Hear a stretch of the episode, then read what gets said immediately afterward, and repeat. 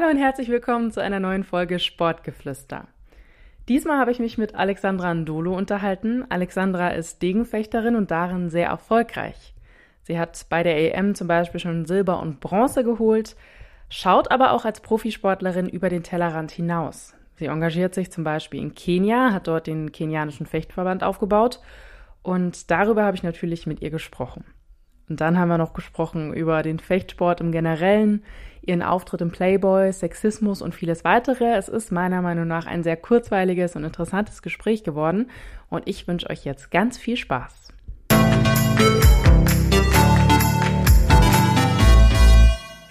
Hallo liebe Alex, es freut mich mega, dass du die Zeit hast, heute mit im Podcast zu sein. Hallo, sehr gerne. Ich freue mich. Wie geht's dir denn? Was äh, hat dein Tag schon so gebracht heute? Ähm, mir geht's gut. Ich habe schon heute meine erste Einheit hinter mir. Ähm, das war eine Athletikeinheit und später geht's dann noch in die Fechthalle. Okay, also volles Programm schon mal. Äh, später tauchen wir da auch noch mal genauer ein. Erstmal für euch Zuhörer als Hintergrund. Alex und ich, wir haben uns schon mal im Rahmen von Sky Sport News vom Diversity Day unterhalten und das fand ich mega spannend, weil da hat Alex eben auch ganz viel über ihr soziales Engagement erzählt. Darum wird es natürlich in dieser Folge auch gehen. Und ich will einfach ein bisschen diesen Fechtsport mit dir ergründen, weil ich habe so ein bisschen festgestellt, jeder kennt es aus Filmen. Jeder weiß, wie Fechten aussieht, diese Anzüge und äh, auch diese Gesichtsmasken. Aber irgendwie fliegt es dann doch unterm Radar, wenn es darum geht, was da eigentlich passiert. Deswegen eigentlich mal so die erste Frage an dich. Was ist diese Faszination Fechten? Was hat dich da so gecatcht an dieser Sportart? Mhm. Also ich habe als Kind mit modernem Fünfkampf angefangen. Da ist Fechten eine der fünf Disziplinen.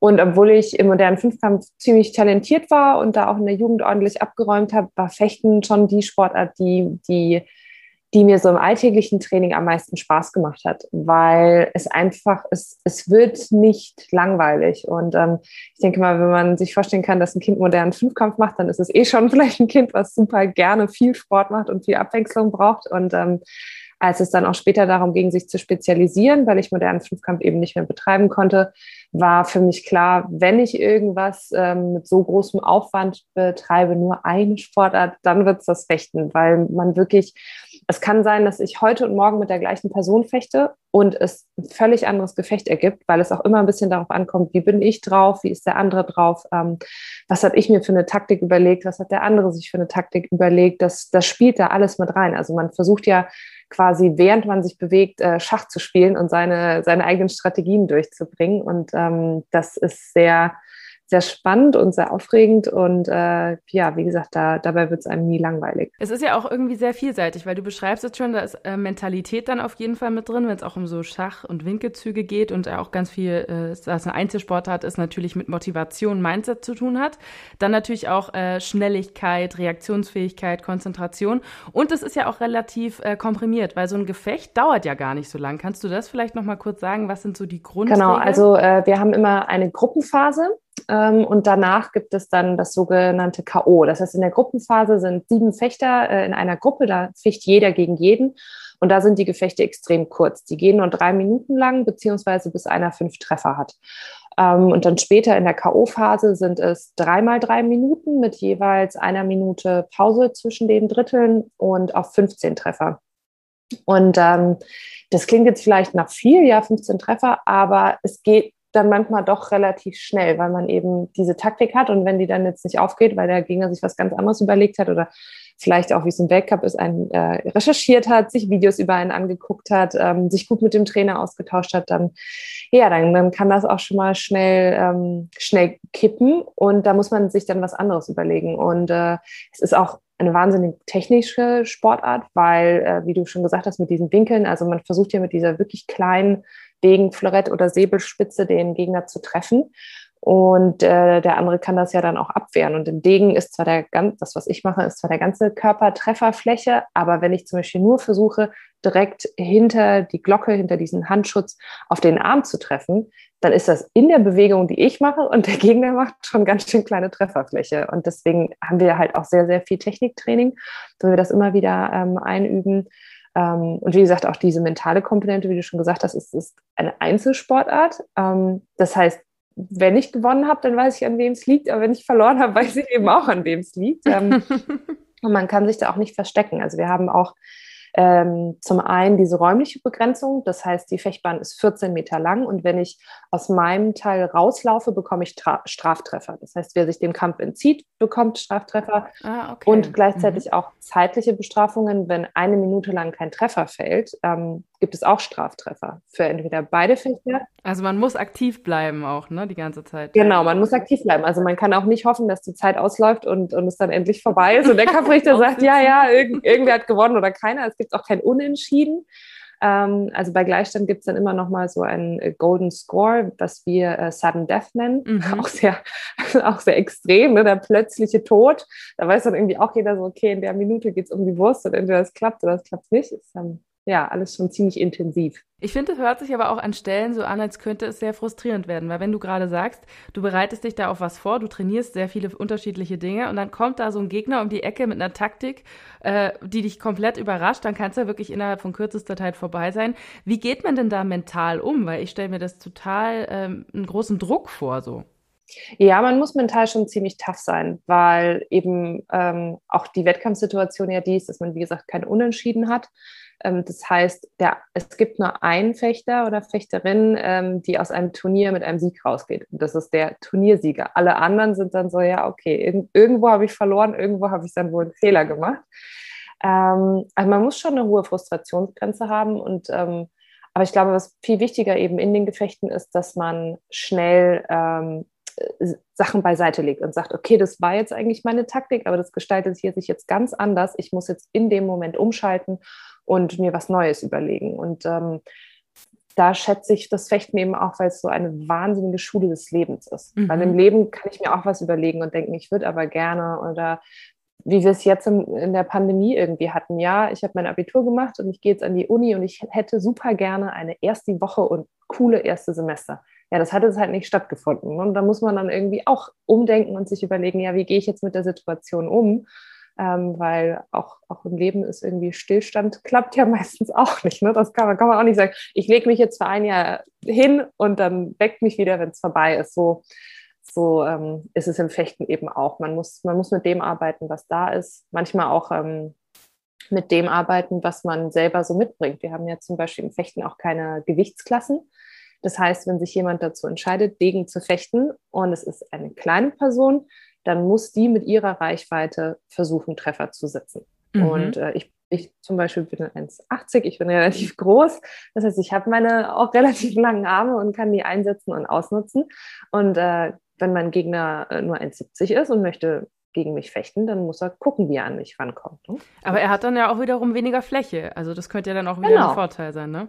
Genau, total. Der hat weniger Fläche. Ähm, wenn ich einen Schritt mache, dann kann jemand, der, der kleiner ist, vielleicht äh, zwei Schritte machen oder anderthalb. Also das, das lernt man da auch alles, dass man eben so seine, ähm, seine Stärken ausnutzt. Und wir haben wirklich ähm, kleine Weltmeisterinnen schon gehabt. Also es gibt eine Italienerin, die ist, glaube ich, ein knapp, nee, nicht mal 1,70. Ähm, und die ist super flink mhm. und äh, sehr couragiert und, und ficht irgendwie äh, ganz, ganz großartig, wenn sie gut drauf ist. Und die ist äh, Doppelweltmeisterin ne, und hat da alle möglichen langen, langen Frauen äh, ziemlich alt aussehen lassen. Ja, das ist sehr cool, weil es gibt ja schon so gewisse Sportarten, wo so ein Körpertyp einfach da sein muss, wie zum Beispiel im Hochsprung ist ja schon so, du musst eigentlich relativ groß sein, lange Beine, leicht und so weiter.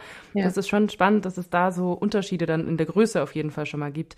Wie viel Training investierst du denn in die Sportart? Weil du hast jetzt am Anfang direkt gesagt, du hattest heute schon eine Einheit und hast später nochmal eine. Wie viele Stunden sind es in der Woche? Also ich trainiere ein bis zweimal am Tag mit so einem Tag Pause. Ähm, mhm. das, beziehungsweise ähm, manchmal mache ich am Samstag auch nur eine Einheit. Das äh, kommt immer so ein bisschen auf den Wochenumfang an und es sind so ja, zwischen 20 und 25 äh, Stunden in der Woche. Oh, und das ist dann aber schon, ja, das, ja, und vor allen Dingen darf man auch nicht vergessen, ähm, aber das, das kennen alle Leistungssportler, man hat ja auch immer die Fahrtzeiten. Also wenn, wenn ich jemandem sage, ja, ich habe heute viereinhalb Stunden reine Trainingszeit gehabt, dann klingt das natürlich nach total wenig im Vergleich zu jemandem, der acht Stunden im Büro ist. Aber ich bin ja auch hingefahren und bin zurückgefahren mhm. und dann kommt noch die Physiotherapie äh, dazu. Ich mache ähm, nebenbei auch noch Pilates, ähm, manchmal manchmal Yoga. Also das ist schon sehr viel Pflege und Organisation und äh, also ein bisschen Logistik, die da noch dazu kommt. Ja, und man kann es ja, finde ich, auch nicht eins zu eins mit so einem ähm, 9-to-5-Job vergleichen, weil es ist ja einfach was, wo du dann auch sehr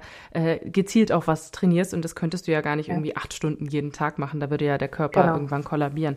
Aber das heißt auch, du bist also Sportsoldatin und du studierst nebenbei. Also du hast auch so eine Doppelbelastung wie sehr viele, die in der, ich sag mal, Randsportart sind oder auch viele Frauen einfach.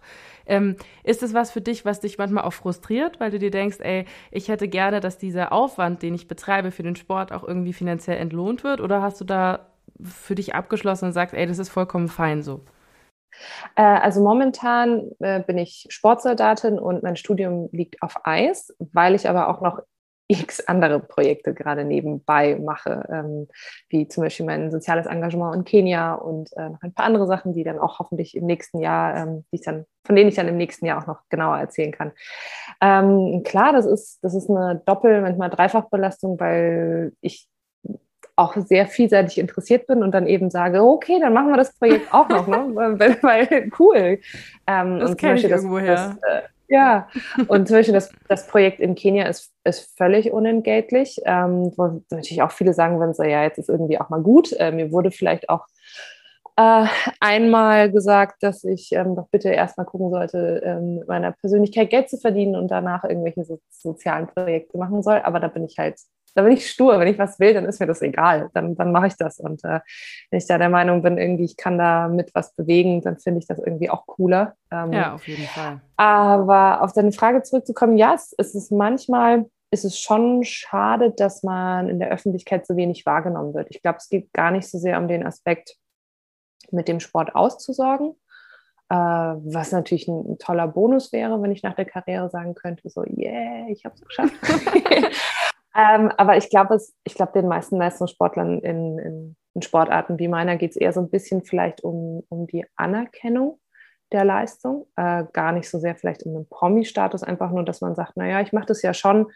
Ich meine, auf meiner Fechtjacke steht halt immer GER. Also mhm. ich mache das schon im Namen Deutschlands. Und wenn ich da äh, gewinne, dann läuft die deutsche Nationalhymne. Das ist nicht irgendwie, dass ich da Nutella auf dem Trikot stehen habe und mir sage so, läuft, ne? Nutella und ich haben jetzt gerade wieder richtig richtig Werbung gemacht und gut verdient. Ich liebe Nutella, also ich finde es nicht mal so schlecht. Aber ja, ja. ich, ich würde es auch machen. Auf, meiner, auf meinem Trikot ist auch noch ein bisschen Platz für andere Sponsoren. Das ist nicht, aber so das größte Logo ist schon, ist schon Deutschland. Und ähm, das ist manchmal einfach nur schade, dass man sich so denkt, oh krass, ich, ich habe hier gerade richtig was erreicht. Oder bei anderen Kollegen, die ich habe, die sagen so, ey, mein, mein Team und ich, wir haben hier gerade richtig was erreicht.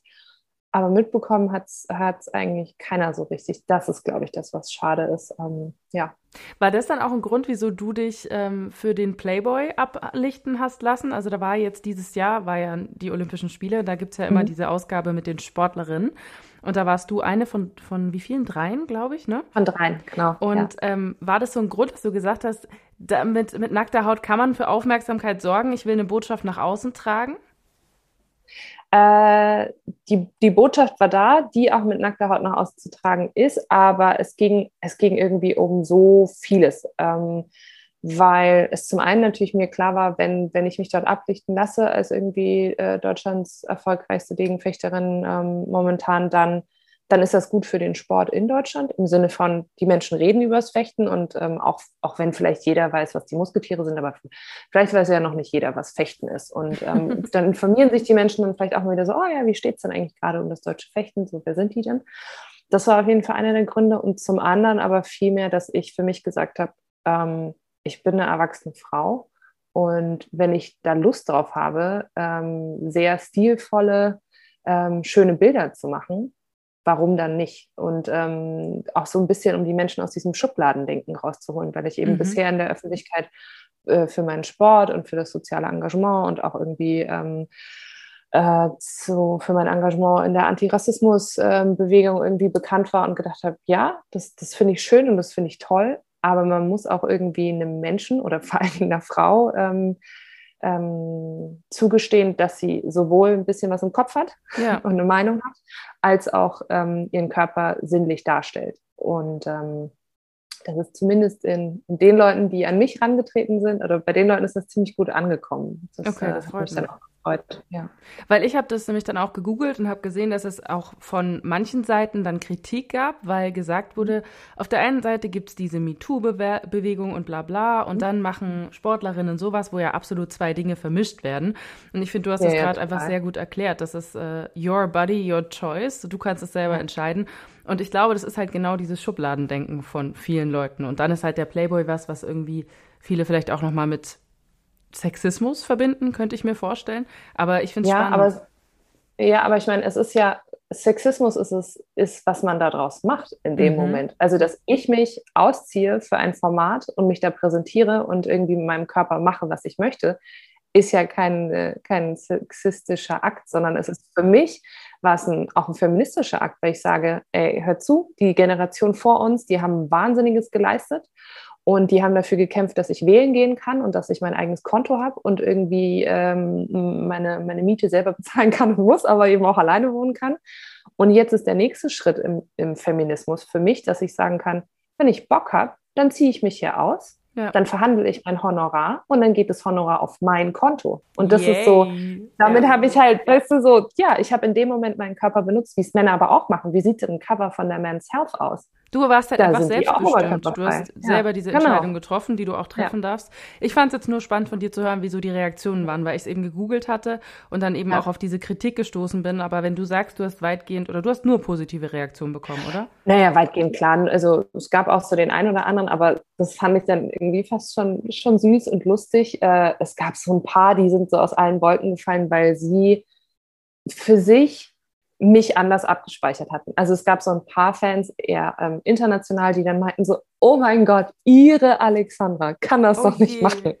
Und ich war so, ja, sorry, aber da, da sieht man halt auch, du bist offensichtlich ein Fan und du kennst mich nicht persönlich. Und wenn du mich mhm. persönlich kennen würdest, dann wüsstest du, dass das für mich überhaupt nicht irgendwie ähm, äh, im, im, Zwiespalt steht, so mein, mein soziales Engagement und, und so ein Cover. Ne? Und die waren dann aber so ein bisschen, Gottes Willen, nein, verhüll dich und äh, das wollen wir nicht sehen. Und ich war so, ja, sorry, also. Ja, vor allem, weil es eigentlich lustig, ne, weil das Fechten, da bist du ja immer sehr verhüllt, ne? Also ja. haben die dich wahrscheinlich wirklich als was ganz anderes eingespeichert und dann äh, kommt das komplette Gegenteil und die sind ein bisschen schockiert erstmal. Aber ich meine, man gewöhnt sich an die neuen Sachen, deswegen ist es doch auch gut, solche Impulse zu geben. Äh, du hast schon mhm. erwähnt, dein soziales Engagement ähm, in Kenia. Magst du da vielleicht nochmal ganz kurz erzählen, weil ich wollte vorhin nicht reinpreschen, was genau du da aufgebaut hast?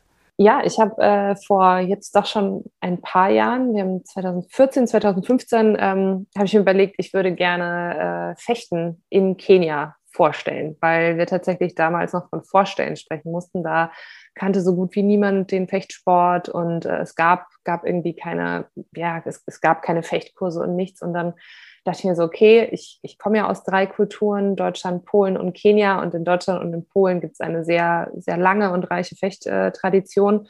Und da kann man sich engagieren, aber die, die brauchen das jetzt mhm. nicht unbedingt. Noch so meinen zusätzlichen Input, da stehen die Strukturen schon. Und dann ähm, habe ich mir überlegt, gut, dann machen wir das jetzt in Kenia und habe mir dann äh, vor Ort ein Team gesucht, um, ähm, mit dem ich äh, sehr eng zusammenarbeite, irgendwie wöchentlich im WhatsApp- und E-Mail-Austausch bin. Und da haben wir dann so langsam angefangen, mh, Athleten zu suchen, Sachspenden zu sammeln. Ich habe immer wieder Sachspenden hingebracht. Äh, meine Mutter, auch wenn sie in Kenia war, hat Sachspenden hingebracht. Und ähm, jetzt sind wir tatsächlich so weit, dass es einen kenianischen Fechtverband gibt, was äh, ziemlich, wow. ja, ja, was ziemlich crazy ist, weil ähm, ich habe das Projekt einfach angefangen und habe gesagt, ja, wir haben hier nichts, aber ich würde gerne, und wenn es 100 Jahre dauert, aber ich würde gerne in alle Richtungen gleichzeitig alles aufbauen, damit es möglichst, damit irgendwie jeder mitmachen kann, weil das so, so das war, wo ich gesagt habe, ähm, Fechten ist so ein toller Sport, aber selbst in Ländern wie in Deutschland äh, wo ja doch ein Reichtum herrscht, hat nicht jeder Zugang zum Fechten. Ähm,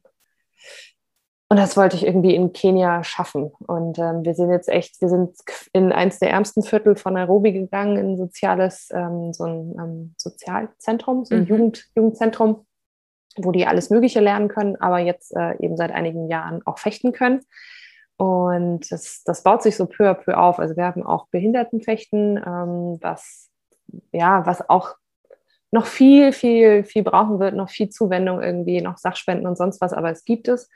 Und ähm, ja, das ist irgendwie das, das macht mir super viel Spaß, weil ich auch, auch sehe, erstens, wie es wächst und zweitens, das hat halt noch so viel Potenzial und das kann noch lange nach meiner Karriere irgendwie weiter wachsen und da kann ich auch, ähm, da kann ich irgendwie noch helfen, selbst wenn, wenn irgendwie mein Körper irgendwann sagt, so jetzt ist gut, jetzt steigt man von der Bahn.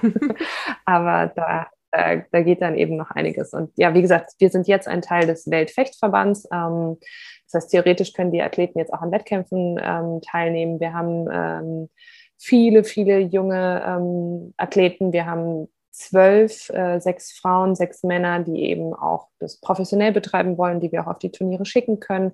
Wir haben drei, die schon fertig sind, die ihre offizielle Trainerausbildung an der ähm, Trainerakademie des Weltverbands in Südafrika absolviert haben. Ach, und die cool. nächsten zwei stehen schon in die Startlöchern. Also auch die haben irgendwie, selbst wenn es irgendwie mit dem aktiven Sport nichts wird, die, die haben die Möglichkeit, mit Fechten ihr Geld zu verdienen, auch ins Ausland zu gehen und äh, sich da irgendwie einen Namen zu machen. Also ich finde es Wahnsinn, dass du vorhin erzählt hast, dir hat eine Person gesagt, du solltest das lassen und erstmal gucken, mhm. dass du mit deiner Person Geld machst, weil das, was du da geschaffen hast innerhalb von kürzester Zeit, du hast so viele Leben irgendwie schon beeinflusst, verändert und auch was geschaffen, was ja wirklich äh, für die Zukunft ist. Also wenn man überlegt, dass aufgrund deines Engagements Kenia jetzt einen äh, Verband hat, der Fechten an, also das ist doch der Wahnsinn. Also erst mal wirklich nochmal herzlichen Glückwunsch, weil das letzte Mal, als Danke. wir gesprochen haben, war, glaube ich, der Verband noch nicht äh, ganz fertig, oder?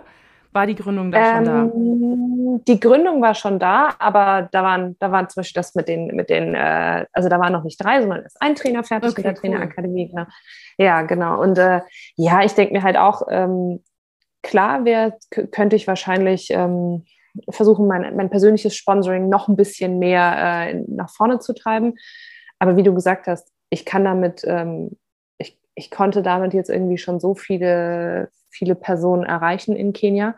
Und ich bin ja Sportsoldatin. Also wir reden jetzt ja nicht davon, dass ich ähm, mich hier völlig aufgebe und meine Miete nicht zahlen kann mhm. und aber irgendwie einen auf Mutter Teresa mache. Das ist ja Quatsch. Also ich habe mein, mein monatliches Auskommen. Ähm, ich kann meinen Leistungssport betreiben und gleichzeitig habe ich eben noch das gemacht, weil ich eben durch meine Besuche äh, in Kenia auch weiß, was es bedeutet, wenn man jemandem Perspektiven gibt. Mhm. Also in, in, Kenia war ich mir schon auch dessen bewusst, dass ich eben damit ähm, teilweise Leben verändern kann. Also die, die zwei, ähm, äh, das ist ein, eine junge Frau und ein junger Mann, die jetzt eben äh, dabei sind, in den letzten Zügen sind, ihre Trainerausbildung abzuschließen, die haben wir wirklich, also ihn aus einer Straßengang und sie hat schon auch ganz schön viel auf der Straße abgehangen, in Kenia rausgeholt. Also er ist auch schon jung Vater geworden. Äh, einer seiner Freunde wurde vor ihm erschossen. Mhm. Sie hat auch richtig viel Mist gebaut und ähm, die gehen da jetzt auf, die haben richtig Bock. Und sie sagt auch irgendwie so, ey, sobald ich hier mein Diplom habe, richtig cool, kann ich zurück nach Kenia und dann äh, irgendwie bringe ich der nächsten Generation was bei. Und das war auch mein Ansatz von, von vornherein, dass, dass ich auch zu den Jugendlichen gesagt habe, ich bin hier nicht, um euch irgendwie ein Fairy Tale zu erzählen, von wegen, ihr macht ja jetzt das schnelle Geld. So, das hat noch nicht mal bei mir geklappt in Deutschland. Aber ich will, ich will irgendwie euren Horizont erweitern und euch irgendwie eine Perspektive geben. Und auch wenn, wenn die auf die Turniere fahren, ähm, unsere Weltcups, die sind ja auf der ganzen Welt und schon allein diesen kulturellen Austausch zu haben in den Gastländern und mit den anderen Athleten, das gibt dir so viel fürs Leben. Das ist ja auch was, wovon ich enorm profitiert habe, weil ich irgendwie 25 war und schon auf vier Kontinenten war. Das mhm. hätte ich mhm. mir persönlich auch nicht leisten können, und durch den Sport wurde ich da halt hingeschickt. Und das ist schon, schon echt eine coole Sache, ne? wenn man dann irgendwie geistig auch reift und Auf jeden Fall. mitnehmen kann. Ja, und wenn man einfach sieht, was dieses Projekt einfach da doch für Früchte treibt und was es für Auswirkungen hat, mhm. also umso weiter man nachdenkt, umso mehr sind das ja auch, weil da stecken ja auch immer wieder Familien dahinter und vielleicht mhm. dann auch Strukturen, die sich da ein bisschen ändern und also wirklich ein richtig, richtig tolles Projekt. Ich finde es auch cool, weil ähm, du hast es schon gesagt, du hättest dir vielleicht auch in dem Alter das sonst nicht leisten können. Der Sport, der ist halt manchmal einfach oder sehr häufig etwas, was auch soziale Teilhabe wieder ermöglicht für ja, gewisse Leute. Total. Wobei ich es beim Fechten spannend finde, weil eigentlich, das hast du ja auch mal gesagt, ist es ja schon ein relativ elitärer Sport. Hm, wie erlebst du das denn jetzt gerade in Deutschland? Ist es so ein bisschen am Umbrechen oder ist es schon noch was, wo man, ich sage mal, eher weiße, elitäre Kinder in der Jugendarbeit zum Beispiel trifft? In Deutschland ist es gerade ein total spannender Mix. Also es mhm. ist, glaube ich, schon noch eine Sportart, mit der sich manche Leute ein bisschen schmücken, ob sie es jetzt selber machen oder ihre Kinder dahin schicken. Es gibt ja schon so Sportarten, wo man sagt, meine Kinder gehen zum Hockey, meine Kinder gehen zum Tennis, meine Kinder gehen zum Fechten. Aber wir haben auch äh, zum Beispiel in, meiner, ähm, in meinem Team jetzt gerade äh, eine Frau, die ist in Kasachstan geboren, die ist Deutsch-Russin, so, ne? Und das ist halt eine ganz klassische Einwandererfamilie, ähm, wo einfach der Vater total sportbegeistert ist und gesagt hat: so Mädels, ihr geht auch zum Sport. Und sie und ihre Schwester haben dann halt gefochten, weil das in der Stadt angeboten wurde und sie jetzt bis in die Nationalmannschaft geschafft. Oder wir haben ähm, im Herrensäbel das, ähm, den Vater und Sohn, Vater ist Bundestrainer, Sohn äh, ist absoluter Top-Athlet, äh, die, die Sabos. Also das, das äh, ja, das ist, das ist gerade ein total spannender Mix, glaube ich, aus, ähm, ja, aus äh, Menschen mit Migrationshintergrund, Menschen, die auch vielleicht mit nicht so viel Geld nach Deutschland gekommen sind ähm, und, und dann vielleicht im elitären Aspekt. Aber was, das liegt auch daran, dass man in Deutschland in den Vereinen sich oft die Ausrüstung am Anfang ausleihen kann. Ah, okay. Das ist schon ein großer mhm. Unterschied. Und in Deutschland ja auch die Vereinsmitgliedschaften nicht so hoch sind. Also wir leben ja in Deutschland schon auch viel vom Ehrenamt in den Sportvereinen und das, das ermöglicht dann eben auch die Teilhabe. Also ähm, ich habe meine ersten Ausrüstungen auch alle ausgeliehen und irgendwie, ich glaube, der Jahresbeitrag in meinem ersten Verein, wo ich dann Fünfkampf gemacht habe, wo meine ganze Familie für diesen Jahresbeitrag mitmachen konnte, waren, glaube ich, 200 Mark oder so ein Quatsch. Also es war wirklich super gering. Aber in anderen Ländern, Italien, Frankreich, den USA, da müssen die Eltern wahnsinnig viel investieren und das sieht man auch. Mhm. Ähm, und denen gehen meiner Meinung nach total viele Talente dadurch verloren. Ne? Weil wenn, wenn die Eltern natürlich für Turnierreisen, die von den USA nach Europa gehen, bezahlen müssen, ja, dann Ach, klar wow, okay. können das dann die Superreichen machen. Ja. Und die Ausrüstung muss bezahlt werden und man zahlt für, für Technikeinheiten mit dem Trainer im Verein, zahlt man nochmal extra, auch wenn man zur Nationalmannschaft gehört. Also das ist schon Ach, Wahnsinn, okay. äh, also in den USA und in Italien ganz schön crazy. Ähm, und das haben wir zum, zum Glück in Deutschland nicht. Und das ist auch was, ich habe äh, hab zu meinem Team in Kenia gesagt, es ist mir völlig egal, wie wir das machen. Aber solange ich an diesem Verband äh, und äh, an diesem Projekt äh, teilnehme, wird es immer die Möglichkeit geben für jemanden, der möchte, der, der der fleißig ist und der Talent hat, der wird hier eine Fechtausrüstung kriegen und der wird hier fechten können. Mhm. Weil ich nicht möchte, dass uns Talente und oder auch einfach engagierte Athleten verloren gehen, ähm, nur weil sie die Kohle nicht haben. Das kann es irgendwie nicht sein. Das ist voll schön, das finde ich gut. Aber es ist auch schön zu hören, dass es in Deutschland generell schon strukturell gut aufgestellt ist, weil mhm. was du da von äh, den USA oder Italien erzählst, ist sehr echt, äh, ja, wahnsinnig. Wie soll man das dann finanzieren, wenn du nicht gerade irgendwie, keine Ahnung, äh, super Ver Spitzenverdiener bist eigentlich. Also manchmal frage ich mich schon vor allem beim Sport, warum das nicht überall so ist, dass der Zugang erleichtert wird oder einfach da ist. Weil, wie du schon ja. diese Sportarten vorhin genannt hast, Hockey, Golf, Tennis, es sind einfach auch in Deutschland noch elitäre Sportarten. Also meine Mama weiß ich auch noch, die hat äh, mich schon zu allen Sportarten geschickt und auch mal zum Tennis, damit ich das ausprobiere. Aber ich habe schon gemerkt, klar, wenn ich jetzt das Tennis mache, wäre das eine andere Nummer vom Geld her, als wenn ich jetzt sage, ich äh, gehe in Fußballverein. Ja. Also das ja, ist schon ist bitter. Ja. Du bist ja auch super erfolgreich. Also du warst äh, bei den Europameisterschaften, hast du beispielsweise Bronze geholt, 2019 in äh, Düsseldorf, ne? Dann ja, hast du auch genau. äh, schon die deutschen Meisterschaften in der Mannschaft geholt. Was war denn für dich persönlich trotzdem der größte Erfolg? Also ich könnte mir natürlich vorstellen, deine, deine Stiftung ist auch so ein großer persönlicher Erfolg, aber jetzt sportlich gesehen, gab es da so einen Moment, an den du dich immer wahnsinnig gerne zurückerinnerst oder dir einfach denkst, das war so ein Schlüsselmoment? Äh, also zum einen meine, meine erste Weltcup-Medaille. Das war so ein Schlüsselmoment. Da erinnere ich mich auch gerne dran, äh, weil die war. Ah, ich tue mir manchmal in der Saison äh, ein bisschen schwer reinzukommen. Und wir, also wir haben acht Weltcups und dann Europa- und Weltmeisterschaften. Und während diesen Weltcups müssen wir uns quasi für die Top 4 ähm, empfehlen, damit der Bundestrainer uns auch für die Europa- und Weltmeisterschaften nominiert.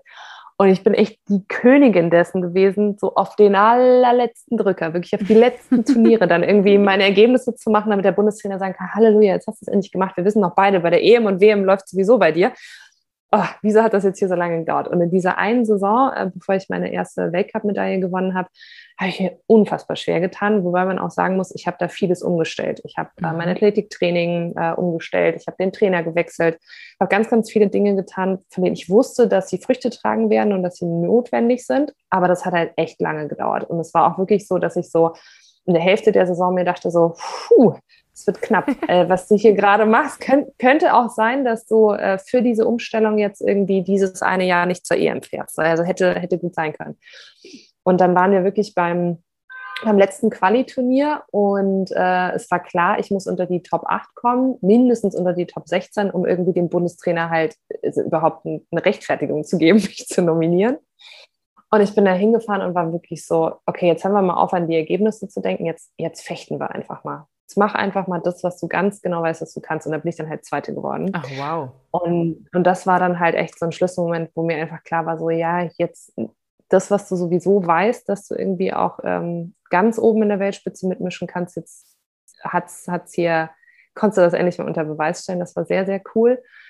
Und das andere tatsächlich in Düsseldorf die Bronzemedaille, weil ich da körperlich extrem angeschlagen war. Also ich hatte da, ähm, was so gut wie niemand wusste, ähm, also nur ein paar Ärzte und ein Bundestrainer, ich hatte da einen Bandscheibenvorfall in der Kuten. Oh, okay. Und ähm, wir waren halt, äh, also die Olympia-Quali hatte schon begonnen und die Olympia-Quali ist bei uns ein Jahr lang. Und mhm. da sind dann auch eben acht Weltcups, EM und WM und man kann da nicht einfach mal drei Monate irgendwie auslassen. So, das kann man sich nicht leisten, weil man dann zu viele Turniere verpasst. Und es gibt nur so ein Mini-Fenster im August und September, wo man sich überhaupt irgendwie auskurieren könnte. Und ich mhm. habe diesen Bandscheibenvorfall und diese Verschlimmerung im März erlitten. Und die Ärzte waren halt so, ja, okay, so wir gucken uns hier die Bilder an, mach jetzt mal drei Monate Pause oder lass dich direkt operieren. Da habe ich gesagt, ja, können wir alles machen im August.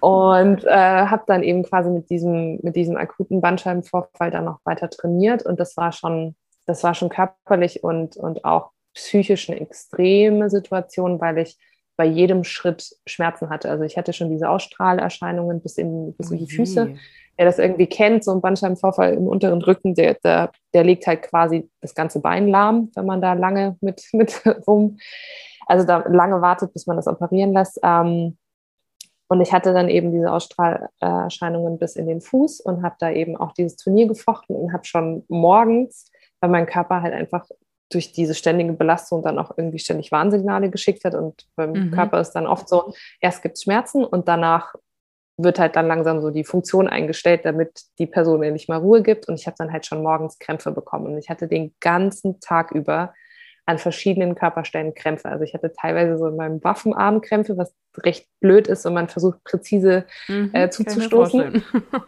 Und war echt dann so morgens, war ich so da und mein Rücken hat gekrampft und ich habe irgendwie so nach oben geguckt und dachte mir so, ist das jetzt dein Ernst? Und ähm, dass ich dass ich den Tag in der Form, wie wir das dann auch mit dem medizinischen Team irgendwie hingekriegt haben, dass ich, dass ich den überhaupt durchgestanden habe. Da war ich im Nachhinein extrem stolz auf mich, auch wenn ich jetzt natürlich sagen muss, Kids don't do it. Also das ist. Ja, ich habe mir auch, auch da so auf den Lippen nee, liegen, so, soll ich nee, ihr nee. sagen, eigentlich nein, meine, nein, meine innere niemals. Mama würde jetzt so sagen, so, nein, bitte lass es. Nein. ja, nein, nein, das ist auch was, ähm, was man für sich abwägen muss und was ich auch nur im absoluten Hochleistungssport irgendjemandem äh, empfehlen würde, weil das ist natürlich Quatsch. Da hätte ich sehr, sehr viel kaputt machen können.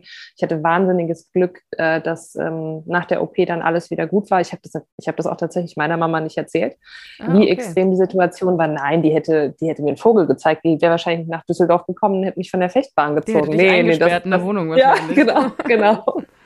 nee, deswegen, ähm, ja, das, das war das war so eine persönliche Entscheidung, die ich auch nicht bereue. Ähm, und ich bin eigentlich eher stolz darauf, wie ich das dann, wenn, wenn man sich schon mal dafür entschieden hat, dann muss, sollte man es auch irgendwie durchziehen. Und dass ich das da irgendwie. Da fragt man sich fast, was wäre ja. gegangen, wenn du hm. nicht die Verletzung gehabt hättest, ne? Ja. ja. Also, das ist dann irgendwie schon fast naheliegend, weil wenn du mit äh, so einer Verletzung eine Bronzemedaille holst, wow, also muss man erstmal ja. durchziehen. Mhm. Ähm, was sind denn noch so deine persönlichen Ziele? Weil eins war ja wahrscheinlich Olympia. Also du warst ja auch ähm, im Nachrückkader, nennt man das Nachrückkader, mhm. und warst auch auf dem ersten ja, Platz für Europa, genau. ne? Ja. Und dann genau. war es ganz knapp, dass es nicht geklappt hat. Erstens, wie ja. bist du damit umgegangen? Eigentlich wollte ich dich ja gerade nach den Zielen fragen, aber jetzt erstmal die Frage, wie bist du damit okay. umgegangen? Ja. ja. Ähm, ja, das waren schon ein paar schwere Wochen, definitiv. Auch so während den Spielen, weil es halt so knapp war, weil ich da auch wirklich gerne dabei sein wollte, weil durch den Lockdown sich ja auch diese Quali-Phase nochmal um ein Jahr verlängert hat und äh, ich ja im Lockdown irgendwie mich weiter fit halten musste und eben noch um diesen letzten Platz äh, gekämpft habe und so. Das war, war, schon, war schon schwierig.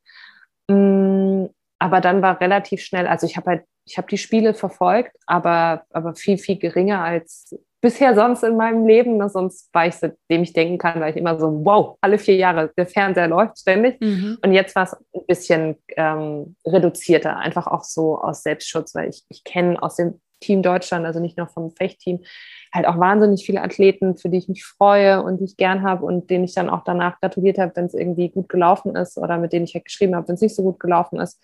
Ähm, aber man muss dann auch schon so ein bisschen Selbstschutz betreiben. Ne? Man muss sich das dann auch nicht so, so komplett geben. Und ähm, also, sobald die Spiele rum waren, vor allen Dingen auch so, sobald der Fechtwettbewerb äh, vorbei war, war eigentlich ganz klar so, okay, cool, jetzt äh, machen wir weiter, ne? Also Paris. Äh, in drei Jahren, genau, also mhm. die Spiele sind, sind in Paris äh, und die WM ist in Kairo. Genau, und deswegen ist äh, kurzfristiges Ziel jetzt die WM in Kairo nächsten Sommer und äh, danach Paris, genau.